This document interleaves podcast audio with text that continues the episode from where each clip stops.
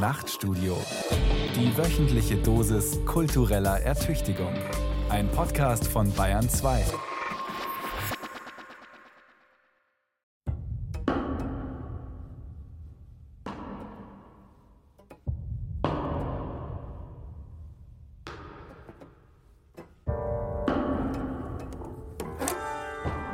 Ein Gespenst geht um in Feuilletons und Twitter-Feeds. Das Gespenst der Identitätspolitik. Zu Hause eigentlich an amerikanischen Universitäten. Ein Bote aus ferner Zukunft, von der zuerst nur ein paar Aktivistinnen und Aktivisten träumten. Jeder spricht nur noch für sich. Jeder darf nur noch für sich sprechen. Frauen für Frauen, Schwarze für Schwarze, Zugewanderte für Zugewanderte. Und alle nur noch mit Gleichgesinnten. Man will sich nicht mehr mit Leuten auseinandersetzen, diskutieren, den Diskurs führen, die Ansichten haben, die einem nicht passen. Und das ist ziemlich demokratiefremd oder wenn ich sogar sagen, demokratiefeindlich. Streitfälle überall. Straßenschilder, auf denen die Namen von Kolonialherren stehen. Kulturelle Aneignung durch Kunst, Mode und Crossover-Küche. Das ganz Große im Klitzeklein. Freiheit, Gleichheit, Solidarität im Gendersternchen. Satire unter Antisemitismusverdacht, Alltagsrassismus in Markennamen von Schokoküssen und Schnitzelsoßen, frauenfeindliche Werbung. Doch sind das wirklich die Themen, auf die es ankommt? Für alle ankommt? Das ist so ähnlich wie die, sagen wir mal, liberale Kritik an der Identitätspolitik, wie sie Wolfgang Thierse letztes vorgebracht hat. Also er negiert völlig, dass sein Programm auch eine Identitätspolitik ist. Und zwar die Identitätspolitik des vermeintlich normalen Bürgers. Und in diesem Normalitätsanspruch steckt natürlich auch ein wahnsinniger identitätspolitischer Kern, der aber unsichtbar bleibt. Fairerweise muss man einfach sagen, identitätspolitische Debatten sind weder neu, noch sind sie exklusiv auf bestimmte Gruppen reserviert. Und es gab sie schon immer, aber es gab diesen Begriff nicht immer. Doch die neue Identitätspolitik ist empfindlicher. Sie ist auf Schonung aus. Schonung und Schmerzvermeidung. Durch Verbote, Tabus, Sprachregeln. Die Diskursmethode persönliche Verletzlichkeit. Gefühl statt Vernunft, Kränkungsökonomie statt Kritik, dünnhäutig, bekenntnishaft, irgendwie kindlich, eher therapeutisch als politisch. Wissen Sie, es wird inzwischen ein Stil sichtbar, dass derjenige sagt, ich bin betroffen, ich fühle mich ausgeschlossen, ich, bin, äh, ich empfinde mich als Opfer, dass der schon recht hat. Vielleicht ist es ein Politikstil, vielleicht ist es eine Generationenfrage, vielleicht aber auch eine Reaktion auf eine veränderte Gesellschaft. Und die ist kein Gespenst und kein ferner Traum. Sie ist längst da.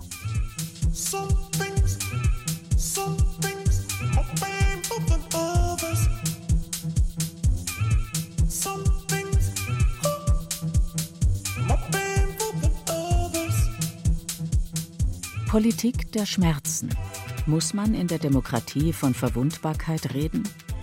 Von Beate Meyer-Frankenfeld. Also ich finde der Vorwurf, dass äh, Reden über Empfindlichkeit, Gefühle, Betroffenheit, was auch immer, dass das entpolitisierend sei, den finde ich falsch. Sagt die Autorin und Publizistin Ferda Attermann, die zum Thema Rassismus arbeitet. Also es geht ja um Erfahrungen, die Menschen machen, aufgrund von äußeren oder auch inneren Umständen, in denen sie stecken. Und dieses Betroffensein von etwas, das ist, glaube ich, schon wichtig für die Politik, darüber zu reden, das wahrzunehmen und damit zu arbeiten. Das führt dazu, dass viel mehr Menschen ihre Perspektive einbringen und diese Perspektive ist eben oft von dieser Betroffenheit äh, geprägt. Sich öffentlich verwundbar zu zeigen, ist eher ein junges Debattenformat. MeToo, das war nicht nur der Hashtag, mit dem 2017 eine weltweite Kampagne gegen sexuelle Übergriffe begann. MeToo, ich auch, das sind zwei Silben für die zwei Grundzutaten einer Politik der Verletzlichkeit. Erstens die persönliche Erfahrung, zweitens der Verweis darauf, mit dieser Erfahrung eben nicht allein zu sein. Die wichtigste Lehre aus Hashtag MeToo ohne die Perspektive der Betroffenen wäre die Wirklichkeit, um die es ging, sexualisierter Machtmissbrauch mit System gar nicht sichtbar geworden. Eine Wirklichkeit gerade der Verschwiegenheit und Beschämung, der geschlossenen Türen und des Weglächelns.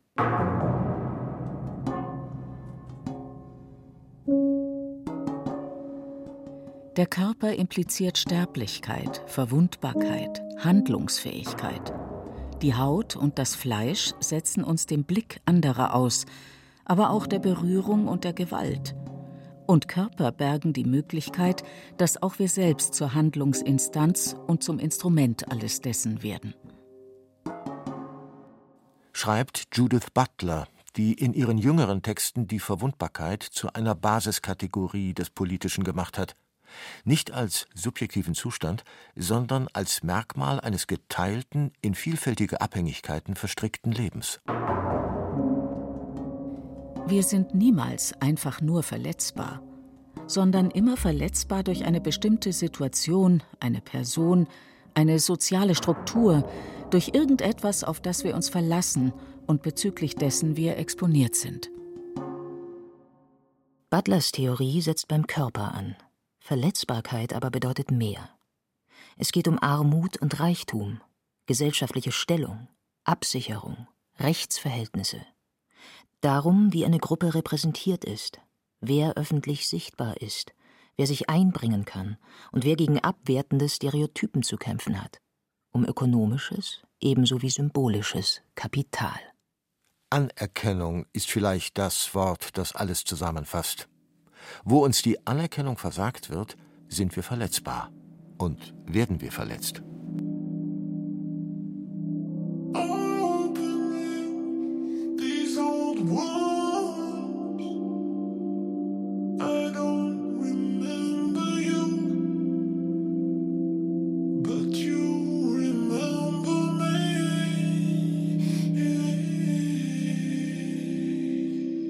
Nennen wir es Schmerz pathetisch, schicksalsergeben. Schmerz lernt man nicht, man hat ihn. Er ist launisch. Er hat ein Eigengewicht. Die Schwere seiner Anlässe kümmert ihn nicht unbedingt. Reiz und Reaktion am porösen Übergang zwischen Ich und Welt. Wir haben den Schmerz kaum im Griff. Er tut, was er will. Er ist, was er ist. Diskutieren lässt sich nicht gut mit ihm. Seine Trigger sammelt die Lebenszeit für uns ein, von Anfang an wenn an Politik noch gar nicht zu denken ist. Philosophisch fordert dieses Bild die schöne Idee vom autonomen Subjekt heraus. Politisch irritiert es die kleinen Heldengeschichten des liberalen Individualismus. Geschichten von leistungsbereiten Selfmade-Menschen, die die Verhältnisse zu ihren Gunsten gestalten, statt ihnen ausgesetzt zu sein. Und deren Kontaktstelle zur Gesellschaft nicht der wunde Punkt ist, sondern der Wettbewerbsvorteil. Unternehmerisches Selbst haben Soziologen das genannt. Ein Ideal und ein Schreckbild zugleich, das den Erfolg genauso wie das Scheitern kühl dem Einzelnen zurechnet. Hebt die Politik der Verletzlichkeit nun anstelle dieser Leitfigur eine neue aufs Podest, eine Schmerzens- und Leidensgestalt? Und ist es die neue Eintrittskarte zur öffentlichen Debatte, von Schmerzen berichten zu können? Ein Opfer zu sein? Heute ist uns der Opferbegriff so geläufig, also der Begriff, dass man ein Opfer von etwas geworden ist. Ja? Und wenn man 200 Jahre zurückgeht, dann sieht man eben sehr deutlich, dass das Sprechen über Opfer von etwas ausgesprochen selten ist. Die Historikerin Svenja Goltermann hat ein Buch über die Geschichte des Opferbegriffs geschrieben. Noch im 19. Jahrhundert war sehr viel seltener vom Opfer die Rede, zu dem man wird, als von einem, das man erbringt. Im Krieg etwa, für Gott, Nation oder Vaterland. Ein Heroismus des Leidens, der das Opfer sinnvoll und ehrenhaft machen sollte. Weniger emphatisch nahm die frühe Kriminologie Anfang des 20. Jahrhunderts die Opfer von Verbrechen unter die Lupe. Und so wie man davon ausging, dass es geborene Verbrecher gebe, so sollte es auch geborene Opfer geben, mit einem bestimmten Charakter oder Verhalten. Was auch heißt, das Opfer ist mitschuldig an der Gewalt, die es erfährt. Die Mitschuld wird in den 20er Jahren, 30er Jahren, auch nachher noch in den 50er, 60er Jahren auch immer explizit formuliert. Das ist sehr auffällig. Das gilt für Frauen ganz besonders, die sexuell missbraucht worden sind. Das gilt im Kontext von Inzest, dass eigentlich man hinschauen muss und sehen muss, die Mädchen haben eigentlich die Väter verführt. Das Opfer als, so nennt es Svenja Goltermann, suspekte Figur. Das änderte sich nach einem weiteren Krieg, Vietnam. Brutale Kämpfe in Dörfern und im Dschungel, Morden und Sterben. Viele Soldaten kehrten traumatisiert zurück. 1980 wurde die posttraumatische Belastungsstörung ins offizielle Klassifikationssystem für psychische Krankheiten der USA aufgenommen. Eine Diagnose, die die Vorstellung von Verletzlichkeit grundsätzlich verschob.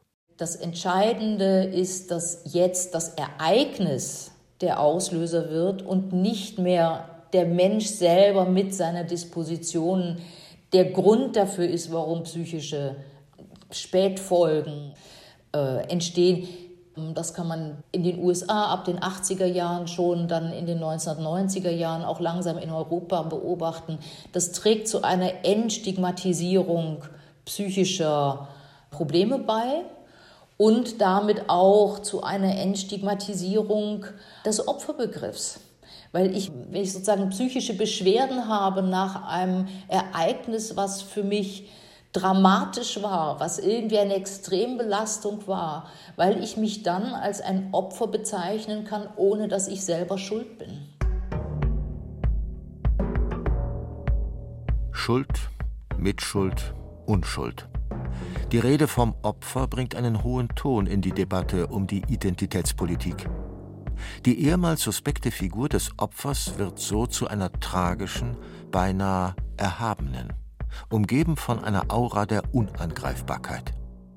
Diese Wolte wirkt sanft, kann aber auch als passiv-autoritäre Geste gelesen werden. Ich leide, also bin ich. Oder ich habe gelitten, also habe ich Recht. Das Opfersein wäre dann eine existenzielle Markierung, mit der sich unbehelligt durch die Diskurse wandern ließe. Immun gegen Argumente, Ansprüche, Nachfragen und Zweifel der anderen. Übrig bliebe, als Schrumpfform des Diskurses, nur ein heikler Gefühlsparcours. Schmerz gegen Schmerz, Träger gegen Träger, Opferkonkurrenz. Die klägliche Spiegelung des grundoptimistischen liberalen Wettbewerbsprinzips. Dann streitet man nicht mehr, sondern entschuldigt sich bereitwillig. Oder schweigt gleich ganz. Auch wieder suspekt. Und natürlich nichts, worauf eine Politik der Verletzlichkeit eigentlich hinaus will. Den passiven Leidensstatus schreibt sie sich deshalb selten selbst zu. Opfer ist ein unfreundliches Etikett, das ihr angeheftet wird. Zu Unrecht, sagt Ferda Attermann. Ich glaube, es ist ganz wichtig anzuerkennen, dass Leute, die über Benachteiligungen sprechen oder über individuelle Erfahrungen, dass sie eben sich in dem Moment ähm, engagieren und stark machen und ja, mir fällt kein besseres Wort ein als eben selbst ermächtigen. Ne? Sie, sie nehmen eine politische Haltung ein und das ist immer ein starkes Statement. Und in der MeToo-Debatte war das ja genauso. Also Frauen haben angefangen, sich zu organisieren und Phänomene aufzudecken und zu thematisieren und diskursiv aufzuarbeiten. Und da kann niemand kommen und sagen, ja, ihr stellt euch jetzt hier als Opfer dar. Darum geht es nicht. Diese Fremdzuschreibung, dass man sagt, die verhalten sich ja wie Opfer, das sind eigentlich Versuche, Kritik zu delegitimieren. Das ist ganz gefährlich, weil was da natürlich passieren kann, ist, dass man da wieder diesen negativen, diesen priorisierten Opferbegriff, damit sagt man deutlich, jetzt verhalten sie sich wieder, als wären sie unschuldig, als wären sie schwach und so weiter.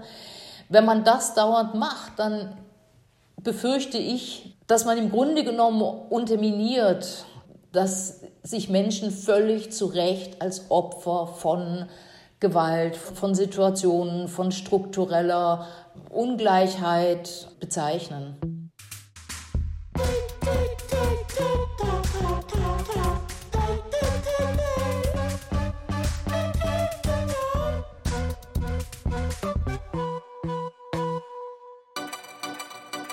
Es gibt da diese harte Grenze, hinter der der Schmerz der anderen liegt. Fühlen kann jeder nur seinen eigenen, prinzipiell, immer. Er ist ein radikal innerliches Vorkommnis, das trotzdem politisch werden soll. Ein öffentliches Problem, eine gemeinsame Ressource, wenn es gut läuft.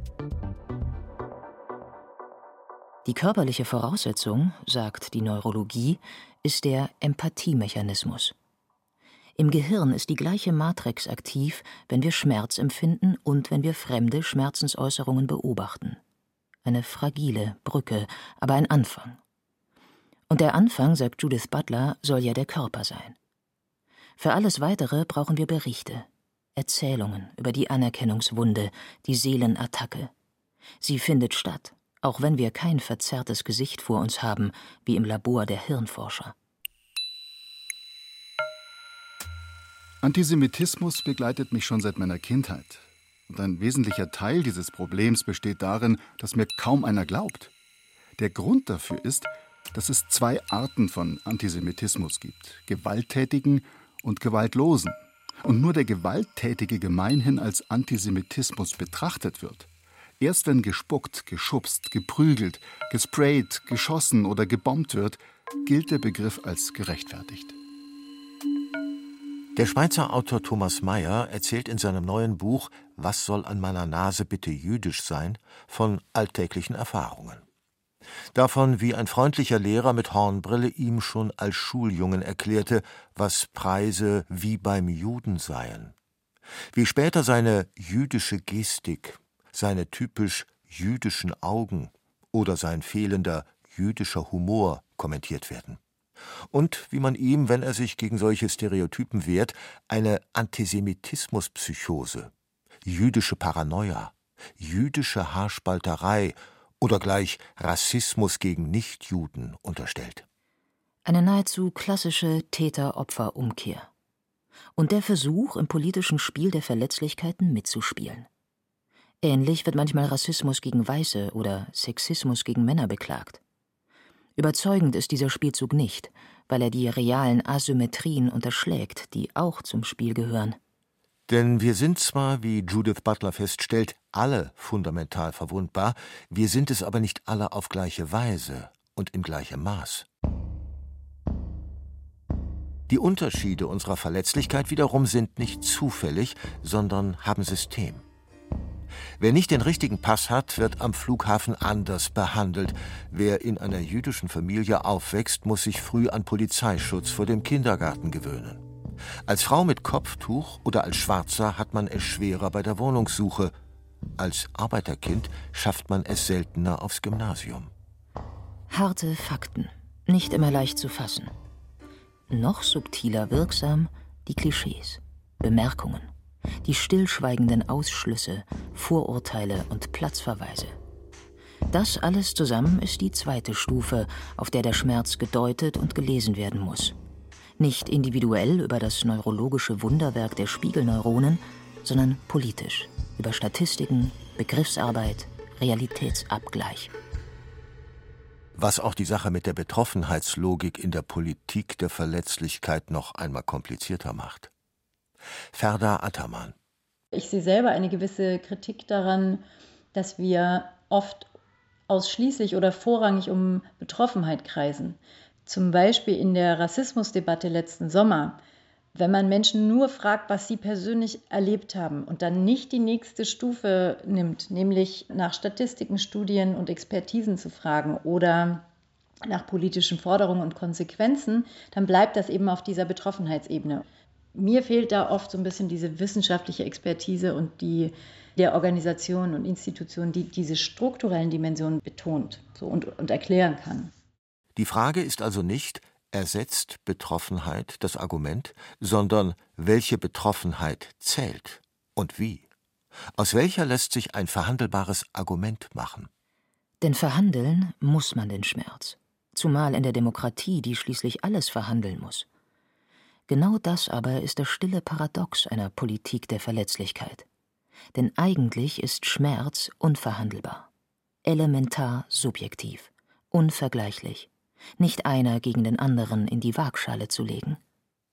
Was aus der allgemeinen Beschreibung des Menschen als verletzliches Wesen politisch folgt, ist keineswegs klar. Dieser Übergang ist auch in der Theorie von Judith Butler eine kritische Stelle. Aus der prinzipiellen Verletzbarkeit folgt nicht einmal ein unbedingter moralischer Anspruch, vor Verletzung geschützt zu werden. Es ist komplexer und es ist vertrackt. Es kommt darauf an, um welche Verletzungen es geht und um welche Situationen. Sind Mohammed-Karikaturen oder Judenwitze ein zumutbarer Schmerz im Dienste der Meinungsfreiheit?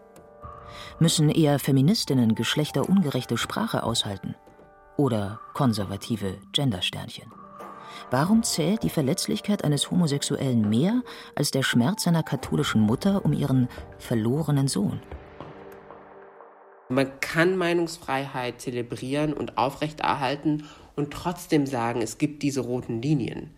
Mohammed Amjahid, Journalist und Autor von Büchern über das Weißsein und antirassistisches Denken. Um Meinungsfreiheit wird gestritten wie lange nicht. Genauso wie um rote Linien, die, das sollte man festhalten, grundsätzlich etwas anderes sind als Verbote. Eher eine Art wandelbare Übereinkunft.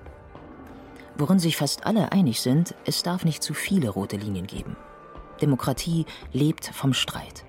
Wer mitmachen will, muss damit zurechtkommen. Identitätspolitik dagegen gilt als überempfindlich und damit als nicht diskursfähig und nicht demokratietauglich. Die hohe Schule dieser Empfindlichkeit sollen die Universitäten sein, an denen sich echte Kontroverse nicht mehr lernen lasse. So jedenfalls beschreibt es die französische Publizistin und Filmemacherin Caroline Fourré in ihrem jüngsten Buch Generation beleidigt. An der Universität regiert der Gedankenterror.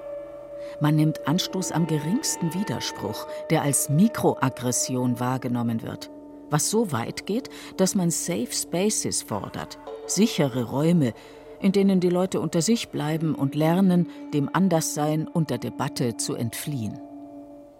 Aber was wäre ein Gegenentwurf zum Empfindlichkeitsfuror der Identitätspolitik?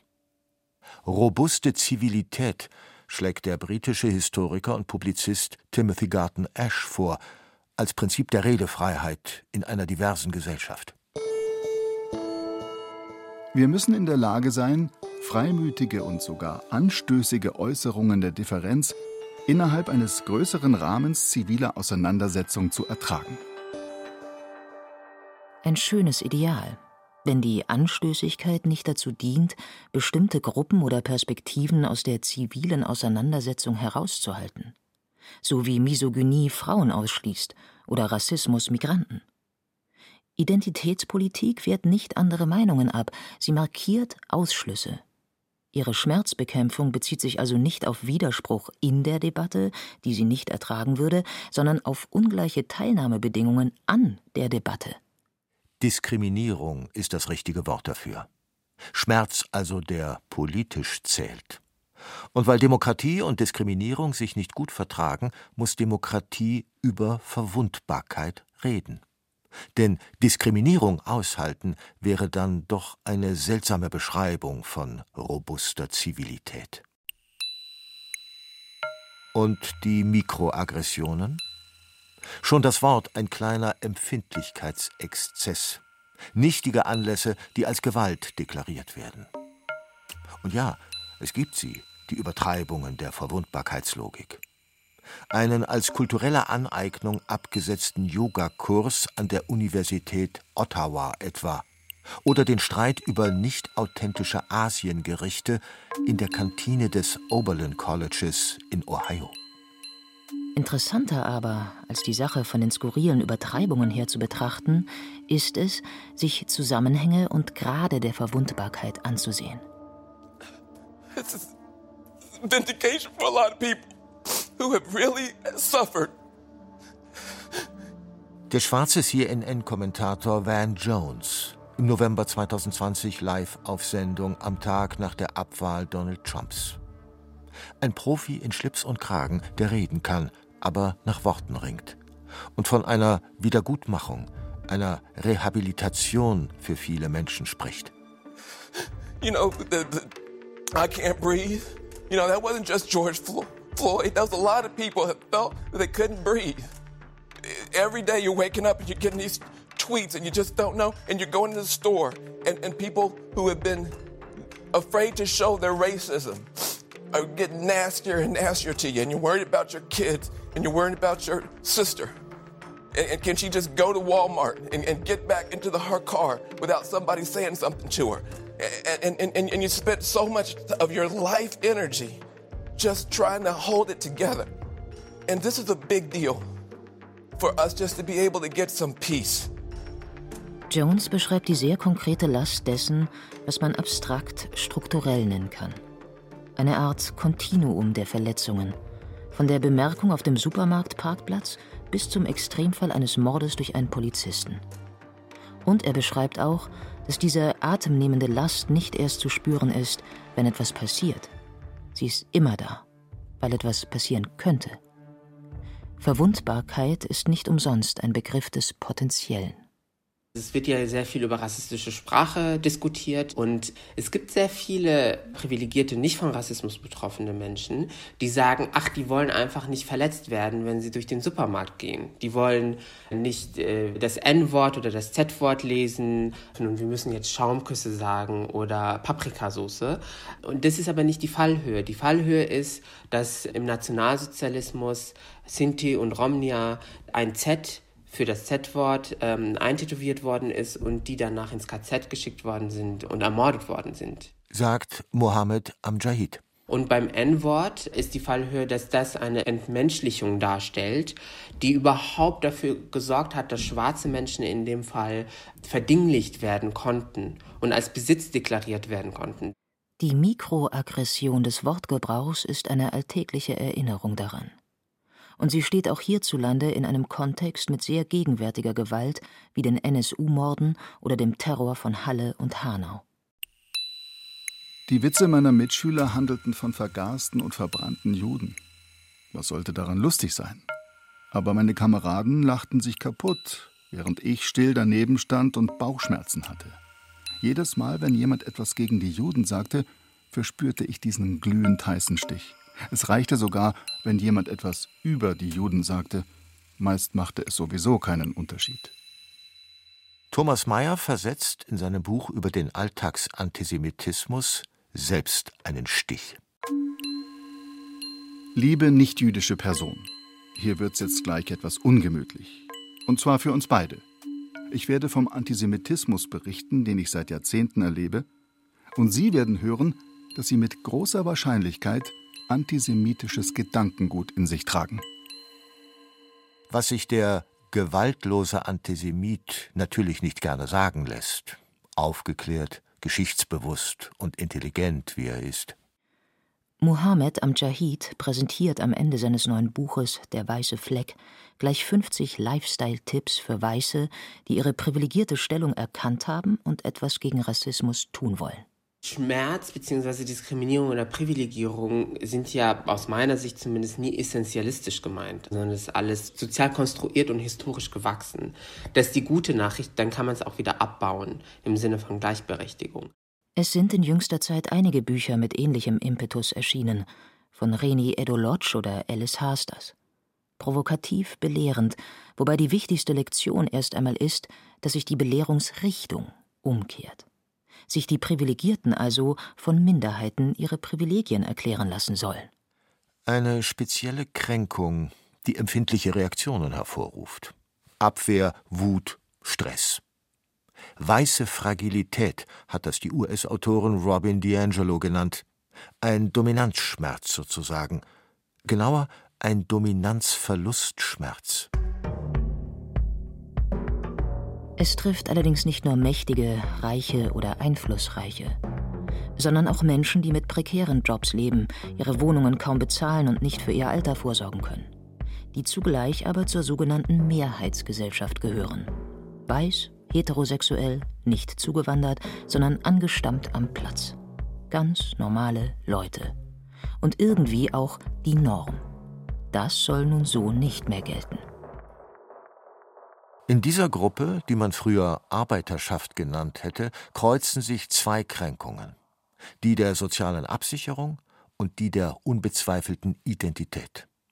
Auf die erste Kränkung ließen sich gute politische Antworten finden. Würdige Arbeit, solidarische Gesundheitsfürsorge, Wohnraum, Bildung, Umverteilung. Für die andere aber, Den Dominanzverlustschmerz gibt es politisch keinen richtigen Trost, weil der nur um den Preis der alten Diskriminierung von Minderheiten zu haben wäre. An diesem Dilemma arbeitet sich die Linke seit Jahren ab. Sarah Wagenknecht hat zuletzt dafür plädiert, Feminismus und Antirassismus an den Rand der Agenda zu schieben, um die Arbeiterschaft zurückzugewinnen. Keine gute Lösung. Ganz abgesehen davon, dass dieser Ansatz ein seltsames Bild von dieser Arbeiterschaft zeichnet. Die Identitätspolitik hat umgekehrt die soziale Frage schon in ihr Programm genommen, als Klassismus, eine besondere Verletzlichkeit durch einen sozialen Status. Arbeiterkind ist auf Twitter längst eine systemkritische Selbstbezeichnung. You're out of time.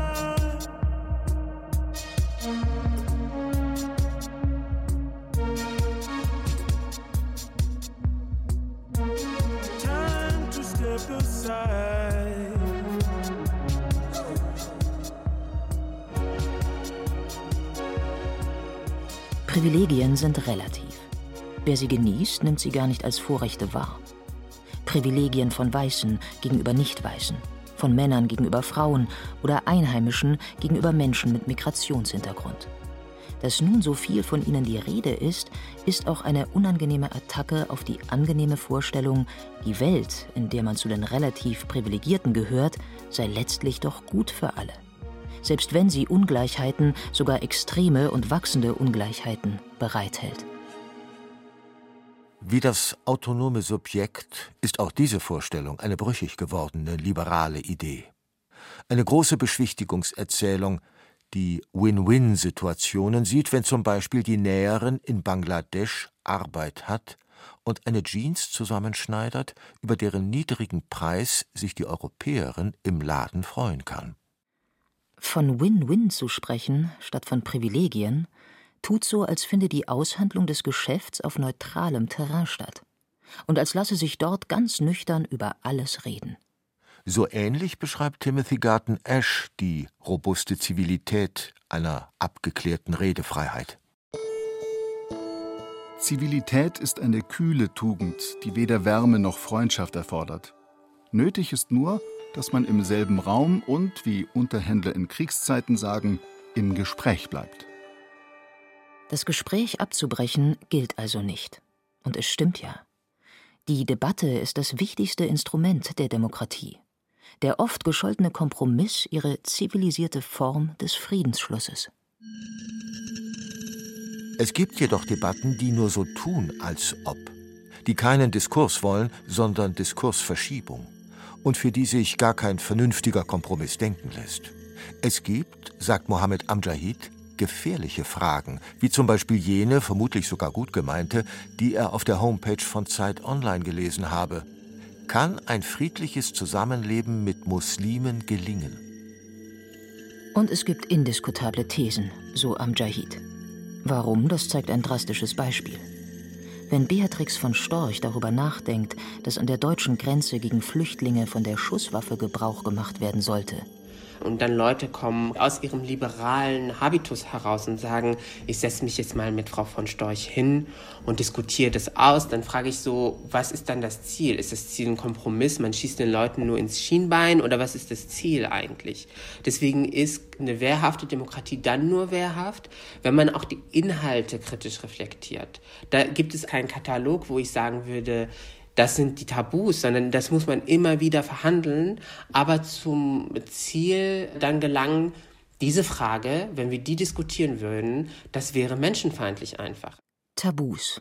Für ein unbedingtes Pathos der Meinungsfreiheit sind sie, wie rote Linien, eine Herausforderung. Das Gegenteil von Aufklärung. Und da ist etwas dran. Dennoch kann man sich nicht sicher sein, dass umgekehrt alles, was weh tut, wirklich aufklärerisch ist. Erklärung der Berliner Zeitung, 15.01.2015 Die Berliner Zeitung hat am 8. Januar 2015 versehentlich eine antisemitische Karikatur veröffentlicht. Dafür möchten wir uns nochmals entschuldigen. Die Karikatur erschien auf unserer ersten Seite neben mehreren anderen religionskritischen Karikaturen der Satirezeitschrift Charlie Hebdo. Diese Zeichnungen haben wir aus Respekt vor den ermordeten Zeichnern veröffentlicht. Dabei sind wir, und das bedauern wir aufs äußerste, auf eine Fälschung hereingefallen. Eine Fälschung mit verstörenden Bedeutungsebenen. Falsch, weil sie gar nicht aus Charlie Hebdo stammte, also gar nicht in diesen Kontext gehörte. Falsch aber auch, weil Antisemitismus, ganz unabhängig vom Kontext, wohl kein Zeichen für Meinungsfreiheit setzen kann. Die Mohammed-Karikaturen dagegen sollten genau dazu dienen. Muslime müssten sie in einer offenen, säkularen Gesellschaft aushalten, hieß es immer wieder. Richtig ist, dass die Zeichnungen niemals Gewalt rechtfertigen können. Wie das brutale Attentat auf die Redaktion von Charlie Hebdo, bei dem zwölf Menschen ermordet wurden. Religiöse Gefühle haben keinen absoluten Anspruch auf Schonung. Die eigentlich komplizierte Frage aber lautet, ist Religionskritik noch immer auf die gleiche Weise aufklärerisch wie im 18. oder 19. Jahrhundert? In einer Gesellschaft, in der sie sich nicht gegen die mächtige Institution Kirche richtet, sondern gegen eine Minderheit. That's why you grab one right by the dream space. Make one scream until she pray. Make one run until he dead. Make one break until they leave. The body hurt, see the body gone. So who body make up for all the wrongs done to bodies? They keep singing their songs while your body rot. Well, fuck it, come on, they gotta pay. Der politische Schmerz hat eine Geschichte, viele verschiedene Geschichten. Meine gegen deine, unsere gegen eure. Unser Schmerzgedächtnis gegen eures. Kollektive Selbstgespräche darüber, was war und wie es zu erzählen ist. Gedenkrituale, die den Schrecken bannen sollen. Sieger erinnern sich anders als Verwundete, Täter wieder anders, wenn sie sich überhaupt erinnern. Aber in der Erzählung der einen spielen die anderen ihre Rolle die Geschichten kreuzen sich. Aussteigen kann keiner. Schon Anfang der Nullerjahre, als die Debatte ja eigentlich losging, ja, als kritische Historiker und Historikerinnen angefangen haben, die Frage aufzuwerfen, in welchem Verhältnis steht eigentlich der Kolonialismus zum Nationalsozialismus. Es war ja auch eine heftige Debatte und auch da kam schon die Rede vom Historikerstreit 2.0 auf. Felix Axter vom Zentrum für Antisemitismusforschung an der Technischen Universität Berlin. Der erste Historikerstreit hatte sich 1986 an der suggestiven Frage des konservativen Historikers Ernst Nolte entzündet, ob nicht der Archipel Gulag ursprünglicher gewesen sei als Auschwitz. Der Massenmord durch Nazi-Deutschland also eine Reaktion auf die Unterdrückung in der Sowjetunion.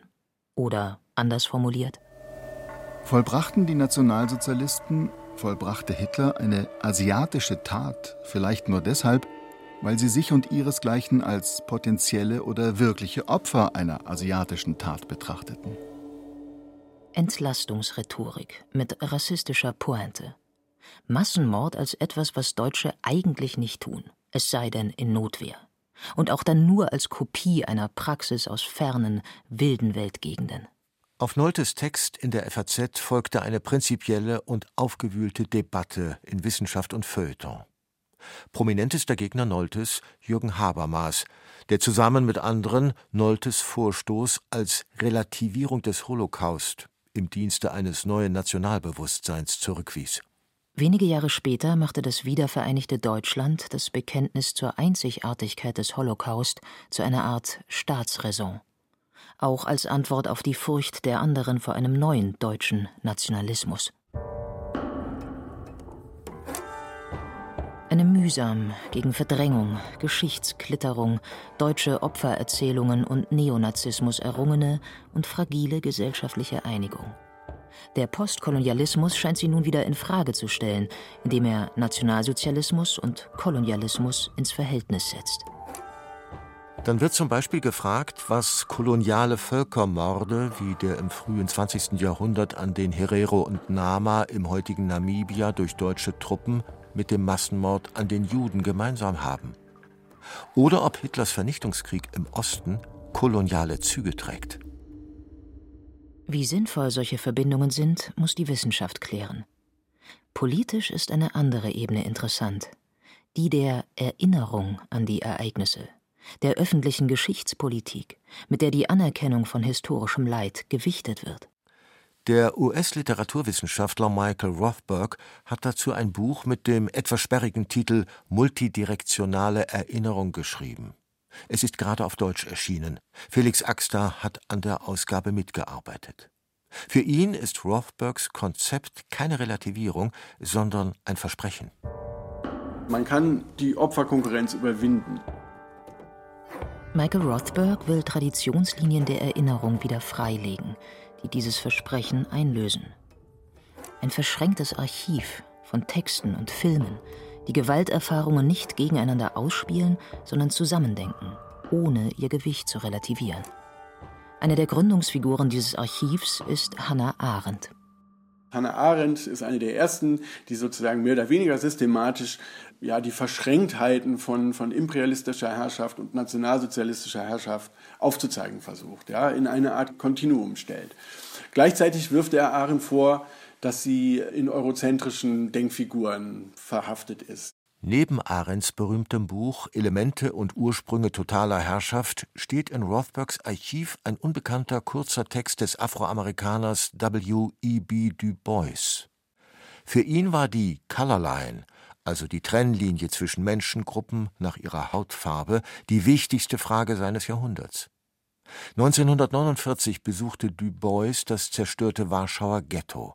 1952 veröffentlichte er darüber in einer kommunistischen jüdischen Zeitschrift seinen Aufsatz The Negro and the Warsaw Ghetto. Das Ergebnis meiner Besichtigung des Warschauer Ghettos war nicht so sehr ein klareres Verständnis des jüdischen Problems in der Welt, sondern ein echtes und umfassenderes des Problems der Schwarzen. Du Bois, also als berühmter afroamerikanischer Intellektueller, der Anfang des 20. Jahrhunderts gesagt hat, die Color Line wird das Problem des 20. Jahrhunderts sein, ja, und der 49 nach Warschau reist, vor den Ruinen des äh, ehemaligen jüdischen Ghettos steht und plötzlich anfängt darüber nachzudenken, dass sozusagen der Rassismus, den Afroamerikanerinnen in den USA erfahren, wo er mal gedacht hat, das ist sozusagen das Hauptproblem unserer menschlichen Zivilisation, dass es eben noch äh, etwas anderes gibt, ja, was sich eben nicht durch die Colorline erklären lässt oder was sich nicht auf die Colorline reduzieren lässt. Und das war eben die antisemitische Vernichtungspraxis der Nationalsozialisten.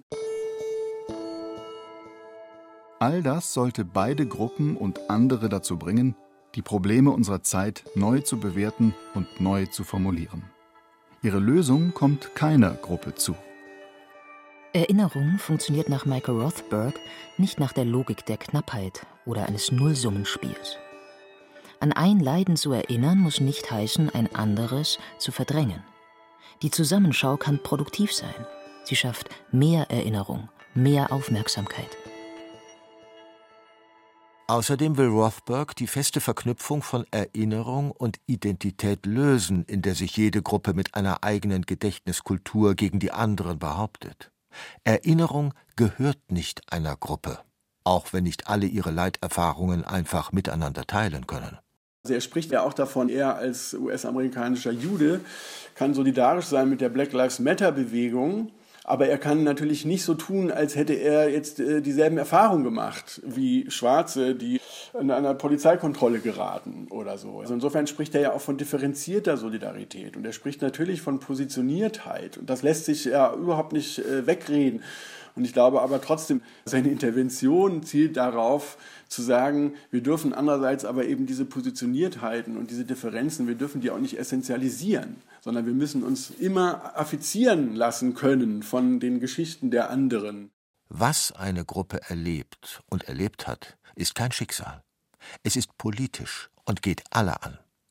Dennoch kann man sich die Geschichten der anderen und damit fremden Schmerz nicht einfach auf den Leib schreiben. Ich bin 22 Jahre alt, genau wie Sophie Scholl, bevor sie den Nationalsozialisten zum Opfer fiel. Ich kann und werde niemals aufgeben, mich für Freiheit, Frieden, Liebe und Gerechtigkeit einzusetzen.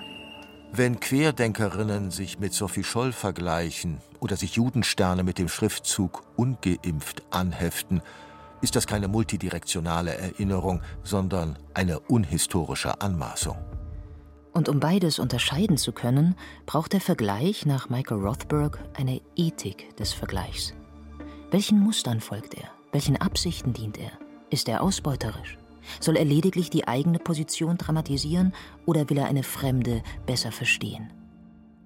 Rothbergs Buch liefert für all das keine fertigen Rezepte, sondern will eine Diskussion anstoßen. Die wird vor allem in Deutschland nun hitzig geführt.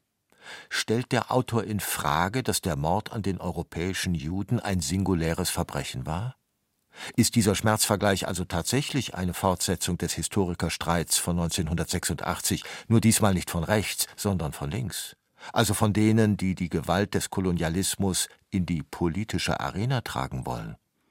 Auch für die Antworten auf diese Fragen kommt man nicht ohne eine Ethik des Vergleichs aus, sagt Felix Axter. Und natürlich ging es 86 bei den konservativen Historikern ganz klar darum, deutsche Schuld und Verantwortung zu relativieren, ja, mit dem Ziel, eine positive deutsche Identität zu etablieren. Im Zuge ja auch noch im Übrigen der politischen Verhältnisse damals, Kohlregierung, geistig-moralische Wende. Und ich glaube, das kann man wirklich nur sehr schwerlich auf heute übertragen oder auf die heutige Debatte, weil es geht nicht darum, deutsche Schuld und Verantwortung zu relativieren. Im Gegenteil, es geht ja eher darum zu sagen, man muss die Verantwortung eigentlich ausweiten, eben auch noch auf die Kolonialgeschichte, auf die Kolonialverbrechen, auf den Kolonialkrieg in Namibia. Und insofern würde ich sagen, kommen wir ohne so eine Ethik gar nicht aus. Nie wieder. Das ist die Lehre aus der Shoah. Sie besagt auch, dass sich, was da geschehen ist, eben doch wiederholen könnte. Nicht genau so und nicht erst dann, wenn Deutschland Millionen Juden in Konzentrationslagern in Polen ermorden würde, aber sehr wohl in verwandten Mustern der Ausgrenzung, des Übergriffs, der Gewalt. Das Nie wieder ist deshalb überhaupt nur sinnvoll, wenn es die Einzigartigkeit des Holocaust in Vergleiche hineinzieht. Welche Vergleiche zulässig sein sollen, und welche nicht, lässt sich nicht ein für allemal festlegen. In einer sich verändernden, vielfältigen Gesellschaft erst recht nicht. Wo die Erinnerungspolitik sich trotzdem an klaren Festlegungen versucht, kann sie in seltsame Verwicklungen geraten. Zum Beispiel, wenn Geflüchtete durch KZ-Gedenkstätten geführt werden, um ihnen die deutsche Vergangenheit nahezubringen. Und die Zellen und Erschießungsplätze sie an Foltergefängnisse in Syrien denken lassen. In den Unterlagen des Bundesamtes für Migration und Flüchtlinge heißt es dazu Unmittelbare Vergleiche zwischen der systematischen Verfolgung und Vernichtung von Menschen im Nationalsozialismus und heutigen Antastungen von Grundrechten sind zu vermeiden. Sie relativieren das historische Unrecht und werden der demokratischen und rechtsstaatlichen Wirklichkeit in der Bundesrepublik nicht gerecht. Erinnerungsverwaltung im Verordnungston. Gut gemeint, aber eher hilflos.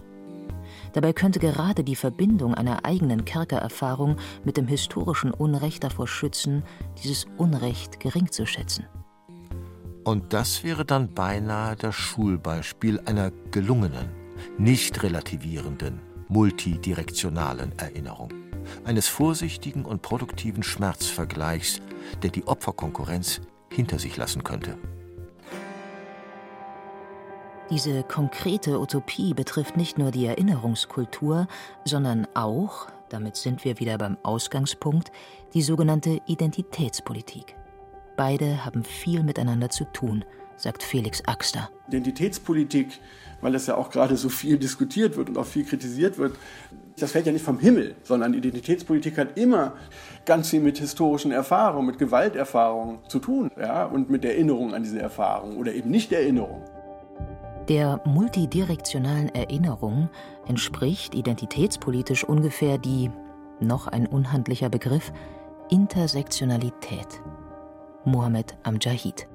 Es ist intersektional möglich, verschiedenste Diskriminierungsformen und Betroffenheiten zusammenzudenken und zu sagen, es geht nicht um eine Konkurrenz, es geht nicht darum, was ist schlimm und was ist schlimmer. Feminismus kann sich dann zum Beispiel auch mit der besonderen Situation schwarzer Frauen befassen. Und Antirassismus die Frage stellen, was ihn eigentlich Angriffe auf Muslime angehen. Die vielgescholtene Identitätsobsession, nach der Frauen nur für Frauen und Schwarze nur für Schwarze sprechen dürften, ist also nicht das Ziel. Sie ist taktisch, ein taugliches Instrument des Übergangs.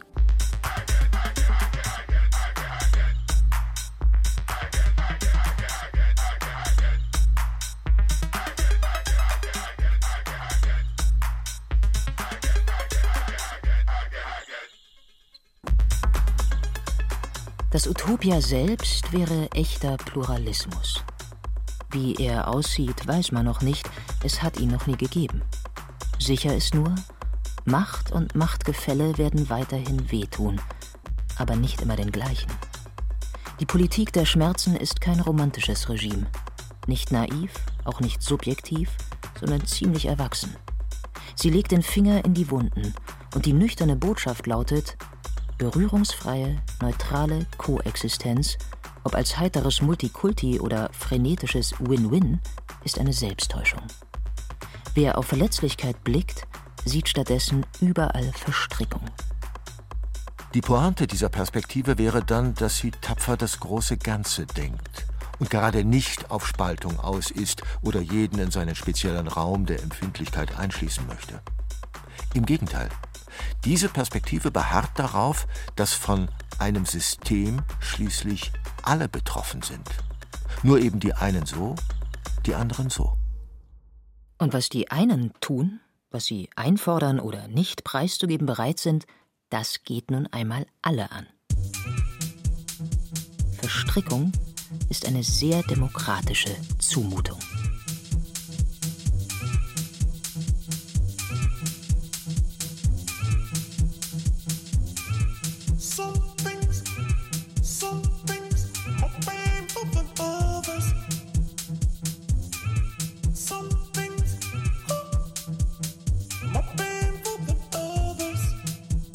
Politik der Schmerzen.